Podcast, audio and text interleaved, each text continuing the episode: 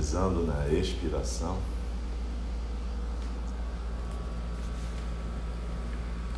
Observa aqui agora o fluxo da sua vivência.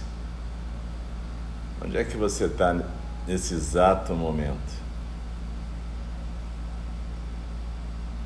Aqui agora, o que existe é essa almofada, o corpo, a postura, a sensação física da inspiração e da expiração.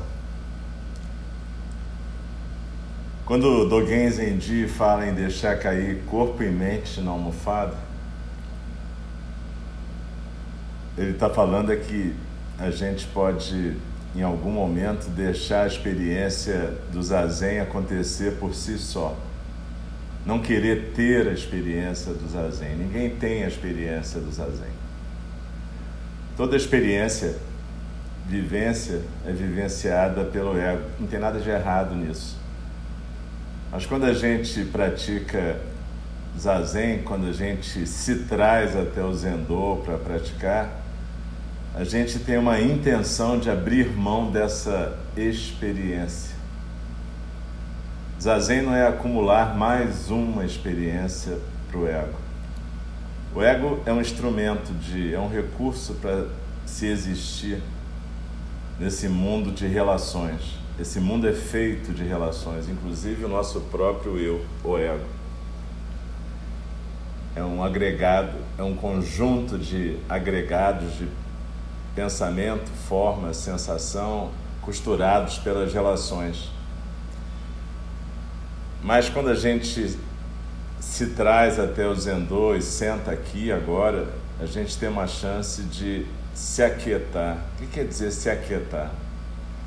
deixar esse corpo e mente imaginários, porque na verdade eles são basicamente imaginários enquanto a gente está andando por aí, é deixar isso se aquietar aqui agora no Zendô. Se permitir encontrar uma quietude, uma serenidade. Como a gente fala, Buddham Sharanam Gachami. Eu me aquieto e eu fico sereno no Buda. Eu me aquieto, fico sereno no Dharma. Eu me aquieto e fico sereno na Sangha. Então, isso é uma recitação que fala dos três tesouros, mas é o próprio Zazen. Eu adoto a postura do Buda, eu manifesto o Dharma e eu construo a Sangha. Isso é Zazen. E aí, quando a gente se permite ficar desse jeito, de repente a gente tem um momento em que percebe que o que existe é a almofada, o corpo, a postura, a inspiração e a expiração. E tudo mais é esse fluxo de consciência que a gente chama de eu e que a gente chama de mundo. Depende do ponto de vista. Se a gente adota um ponto de vista de sujeito, a gente chama de eu. Se a gente adota um ponto de vista de objeto, a gente chama de mundo. Seja como for, esse fluxo é o que está sempre rolando. É a correnteza dos sons do mundo. E se a gente se permite perceber isso, aí a gente pode realmente se aquietar e deixar isso ir sem querer interferir mais, sem querer controlar esse fluxo, sem querer conversar com esse fluxo, simplesmente se permitindo realmente entrar no silêncio. E aí a gente vai deixar o zazen acontecer. Zazen não é essa conversa mental que a gente fica mesmo quando está quieto. Isso aí é o fluxo da correnteza. Mas se a gente deixar o fluxo, por si só correndo, em algum momento a gente pode deixar cair corpo e mente na almofada.